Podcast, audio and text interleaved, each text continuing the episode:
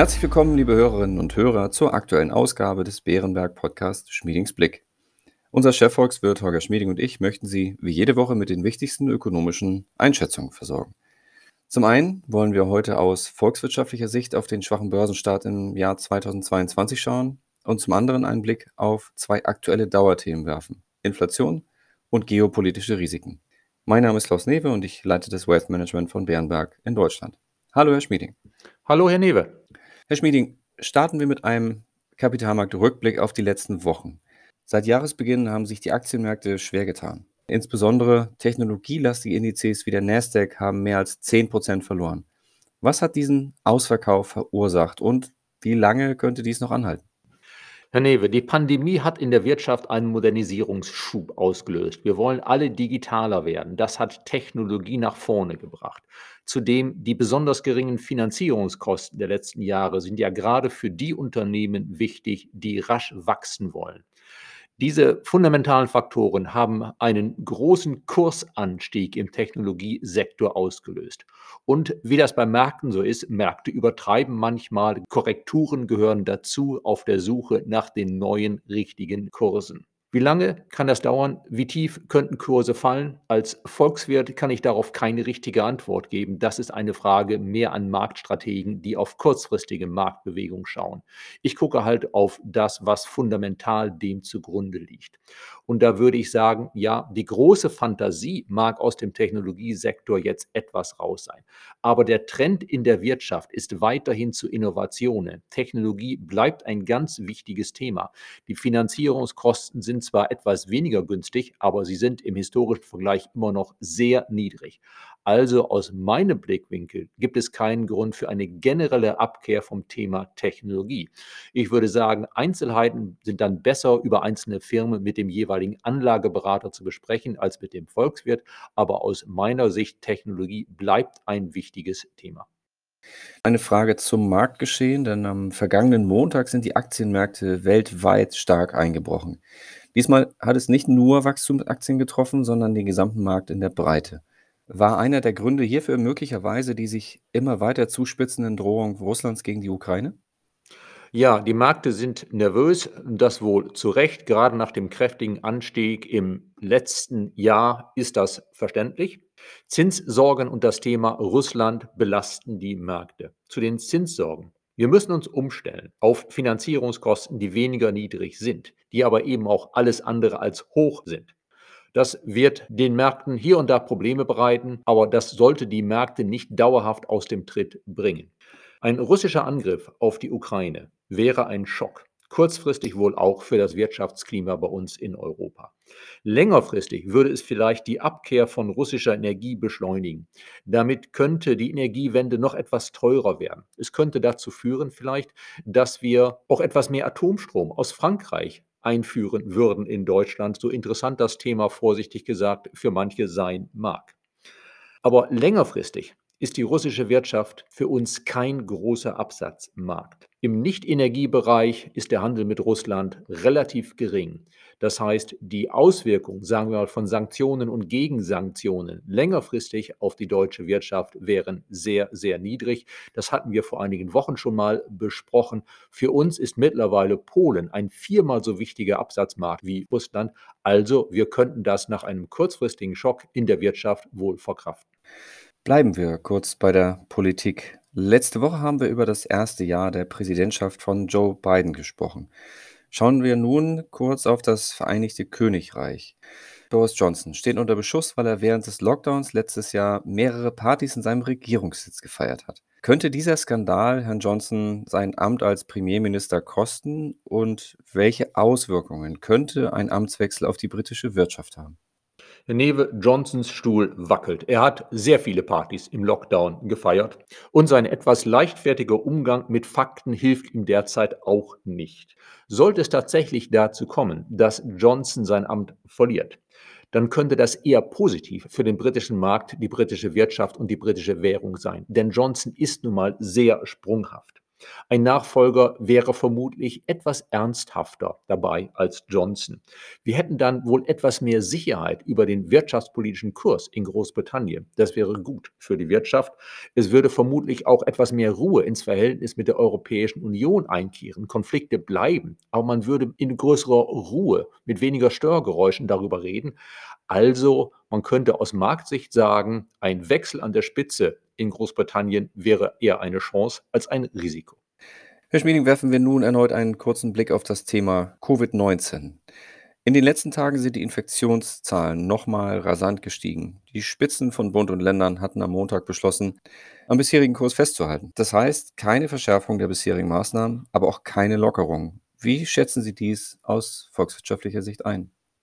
Zunächst einmal zu den Infektionszahlen. Wir sehen, dass in Großbritannien die Infektionszahlen deutlich zurückgegangen sind. Auch in den USA haben wir möglicherweise den Gipfel der Omikron-Welle überschritten. Bei uns wird das länger dauern in Deutschland. Da ist die Kurve flacher. Sie wird also länger dauern. Außerdem ist bei uns die, man könnte sagen, Grundimmunisierung der Bevölkerung durch frühere Infektionswellen geringer als in Großbritannien und den USA. Das Thema wird uns also wahrscheinlich bis weit in den Februar hinein beschäftigen. Wir sehen zurzeit, dass Omikron die Wirtschaftsaktivität etwas drückt, wobei vor allen Dingen eine Rolle spielt, dass in einigen Bereichen halt Personal fehlt, weil es in Quarantäne ist. Aber das sind relativ kleine Dinge für den wirtschaftlichen Ausblick für die kommenden Monate. Wichtiger für Deutschland ist, was in den Lieferketten passiert. Und dort sehen wir zum Glück in einigen Indikatoren der letzten Wochen und Monate, dass die Lage sich zu entspannen scheint. Das haben wir im IFO-Geschäftsklimaindex gesehen, das sehen wir in Nachrichten aus der Automobilindustrie. Und dieser Punkt, dass die Produktion in einigen Bereichen wieder steigen kann, weil die Lieferengpässe sich etwas entspannen, könnte für die Wirtschaftsentwicklung in den kommenden Monaten wichtiger sein als das, was genau mit der Omikron-Welle bei uns passiert. Allerdings müssen wir hier auch ein großes Risiko nennen, und das ist China. Sollte China mit seiner Null-Covid-Strategie angesichts der hoch ansteckenden Omikron-Variante einen Lockdown nach dem anderen über eine Stadt nach der anderen verhängen, dann könnte das sein, dass unsere Lieferkettenprobleme sich für einige Monate noch einmal verschärfen würden. Also in der Omikron-Welle ist China das größere wirtschaftliche Thema als das, was bei uns selbst zu Hause passiert. Dann nehmen wir das Thema Lieferkettenprobleme mal auf und kommen nun zu dem schon oft besprochenen Thema Inflation. Die Bundesbank warnt, dass die Inflation auch zu Jahresbeginn weiter hoch sein wird und kein Ende des Inflationsdrucks in Sichtweite ist. Wie schätzen Sie die Entwicklung der Inflation ein? Hat sich Ihr Ausblick geändert? Nein, der Ausblick auf die Inflation hat sich nicht geändert. Die Inflation wird im Laufe dieses Jahres sichtbar zurückgehen. Allerdings zum Jahresbeginn haben wir den Effekt, dass manche Unternehmen halt zum Jahreswechsel ihre Preise anpassen. Das werden wir wahrscheinlich sehen. Energie ist sehr teuer.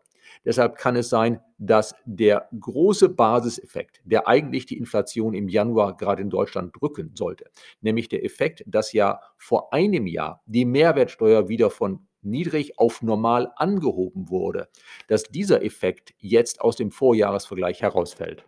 Insgesamt rechne ich damit, dass die Inflation in Deutschland im Januar etwas niedriger sein wird als im Dezember, dass es aber nur langsam nach unten geht. Anfang kommenden Jahres könnten wir bei einer Situation in den Lieferketten, die sich weiter entspannt, hoffentlich, dann wieder bei einer Inflationsrate nahe bei 2% in Deutschland und der Eurozone sein. Allerdings sollten wir immer dazu fügen, längerfristig, das ist dann Sicht Ende 2023, 2024 und die folgenden Jahre, erwarten wir, wie schon mehrfach diskutiert, etwas mehr Inflation als die Europäische Zentralbank. Also ich sehe durchaus Bedarf für die Europäische Zentralbank, über ihre Politik auf Sicht nachzudenken, auch wenn bei uns der Inflations- und damit Handlungsdruck längst nicht so groß ist wie bei der US-Fed. Hierzu habe ich noch eine Anschlussfrage. Wie beurteilen Sie die Einschätzung der aktuellen Lage sowie die Ausblicke über das weitere Vorgehen, welche uns die Fed, die Notenbank der USA, gestern mit auf den Weg gegeben haben? Hat Jerome Powell den richtigen Ton getroffen und die Erwartungen der Marktteilnehmer erfüllt? Jerome Powell, der US-Notenbankchef, hat die Märkte überrascht. Aber eigentlich sind die Aussagen, die er gemacht hat, genau richtig. Nämlich die US-Konjunktur ist heiß gelaufen. In den USA muss die Notenbank handeln, damit die Inflation wieder runtergebracht wird. Die USA haben ein deutlich größeres Inflationsproblem als die Eurozone, weil in den USA auch die Nachfrage sehr stark ist und es nicht nur Angebotsengpässe und andere Sondereffekte gibt, die die Inflation treiben. Die US-Notenbank hat angekündigt, dass sie im März erstmals die Zinsen erhöhen möchte. Sie hat nicht ausgeschlossen, dass sie in diesem Jahr vielleicht sogar mehr als viermal die Zinsen anhebt. Und sie hat angekündigt, dass sie kurz nach dem ersten Zinsschritt dann auch ihre Bilanz abbauen will, also nicht mehr jede auslaufende Anleihe in ihrem Portfolio durch eine neue Anleihe ersetzen wird.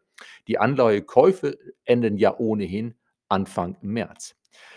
Die Märkte hat das etwas überrascht, aber wir denken, dass die US-Konjunktur so stark ist, dass auch mit weniger gedrückten Notenbankzinsen, also mit einer Normalisierung der US-Geldpolitik, die Konjunktur zwar in etwas ruhigeres Fahrwasser kommt, aber stark genug bleibt, also nicht auf ein Tempo unter Trend absackt. Und damit dürfte dieser Ausblick trotz einiger Unsicherheit an den Märkten auf Dauer auch für Märkte nicht ganz so negativ sein, sondern durchaus noch halbwegs positiv, trotz der unmittelbaren Reaktion an den Märkten. Das Thema Erwartung und Psychologie der Marktteilnehmer und Verbraucher spielt im Zusammenhang mit der Inflation eine nicht zu unterschätzende Rolle. Man spricht ja auch oft von einer sich selbst erfüllenden Prophezeiung. Wenn also alle mehr Inflation erwarten, setzen sie ihre Preise und Lohnforderungen entsprechend hoch, was dann als Inflation sichtbar wird. Herr Schmieding, sehen Sie diese sich selbst erfüllende Prophezeiung eintreten und wie wichtig ist die psychologische Komponente momentan? Diese psychologische Komponente spielt wohl noch keine große Rolle. Bisher ist die Inflation, die wir haben, vor allem kostengetrieben. Sie ist natürlich eine Gefahr, diese psychologische Komponente. Da müssen wir vor allen Dingen auf die Lohnentwicklung achten. Man könnte sagen, zum Glück haben wir gerade in Deutschland ja viele Tarifverträge mit einer etwa zweijährigen Laufzeit. Die IG Metall, unsere wichtigste Gewerkschaft in der Privatwirtschaft, ist erst im Herbst wieder mit einem großen Lohnabschluss dran. Bis dahin dürfte die Inflation klopfen wir auf Holz, eher bei nahe 3% als wie jetzt bei nahe 5% liegen. Ich denke, dass der Lohndruck auch bei uns in Deutschland und der Eurozone zunehmen wird. Ja, aber deutlich verhaltener als in den USA und Großbritannien, wo die Knappheit an Arbeitskräften noch ausgeprägter ist und wo der sehr flexible Arbeitsmarkt auch schneller auf eine solche Knappheit reagiert. Lassen Sie mich eine Prognose wagen für den möglichen Abschluss der IG Metall in diesem Herbst. Ich könnte mir denken, dass die IG Metall sagen wird, 6,2 Prozent mehr Lohn haben wir geschafft. Und dann könnte das so sein, knapp 3,5 Prozent zu Beginn fürs erste Jahr, dann vielleicht 2,7 Prozent ein Jahr später, das Ganze mit einer Laufzeit von, sagen wir, 26 Monaten. Und dann würden wir Volkswirte mit spitzen Bleistift rechnen. Was heißt das für den durchschnittlichen Jahresanstieg? Also 26 Monate runtergebrochen auf den durchschnittlichen Jahresanstieg. Und dann käme da knapp 3 Prozent raus. Das ist meine Erwartung für die Lohnentwicklung im weiteren Verlauf dieses Jahres und des nächsten Jahres etwas bei knapp 3 Prozent. Und das ist aus Sicht erträglich in dem Sinne, dass man dann mit einem Produktivitätsfortschritt, der wohl auch ein Prozent ausmachen dürfte, eine Lohnstückkostenbelastung von nahe bei zwei Prozent hätte. Und das passt dann zu einer Inflationsrate, die sich bei zwei Prozent oder mit den Kosten des grünen Wandels bei etwas über zwei Prozent für einige Zeit einpendeln dürfte. Lieber Schmieding, wir sind schon wieder am Ende unserer Zeit heute und ich danke Ihnen sehr für Ihre Einschätzung und speziell heute für diese Prognose auf die Nachkommastelle. Die werden wir im Herbst wieder hervorkramen und mal schauen, wie es dann wirklich gelaufen ist. Also vielen Dank für heute. Ich bin sicher, dass diese Prognose wie alle anderen Prognosen nicht punktgenau eintreffen wird, aber ich hoffe sehr, dass wir im Herbst feststellen können, dass zumindest ungefähr es gepasst hat im großen Ausblick. Herzlichen Dank. Liebe Hörerinnen und Hörer, vielen Dank für Ihr Interesse. Wir hoffen, es hat Ihnen gefallen und falls ja, empfehlen Sie uns gern weiter. Wenn Sie Fragen oder Anregungen haben, schreiben Sie uns gern eine E-Mail an schmiedingsblick.beerenberg.de. Bleiben Sie gesund und bis kommende Woche.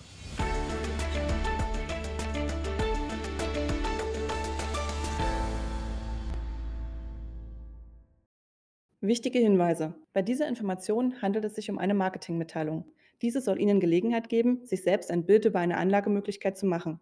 Wir weisen ausdrücklich darauf hin, dass diese Information keine individuelle Anlageberatung, keine Anlageempfehlung und keine Anlagestrategieempfehlung darstellt. Frühere Wertentwicklungen sind kein verlässlicher Indikator für die künftige Wertentwicklung.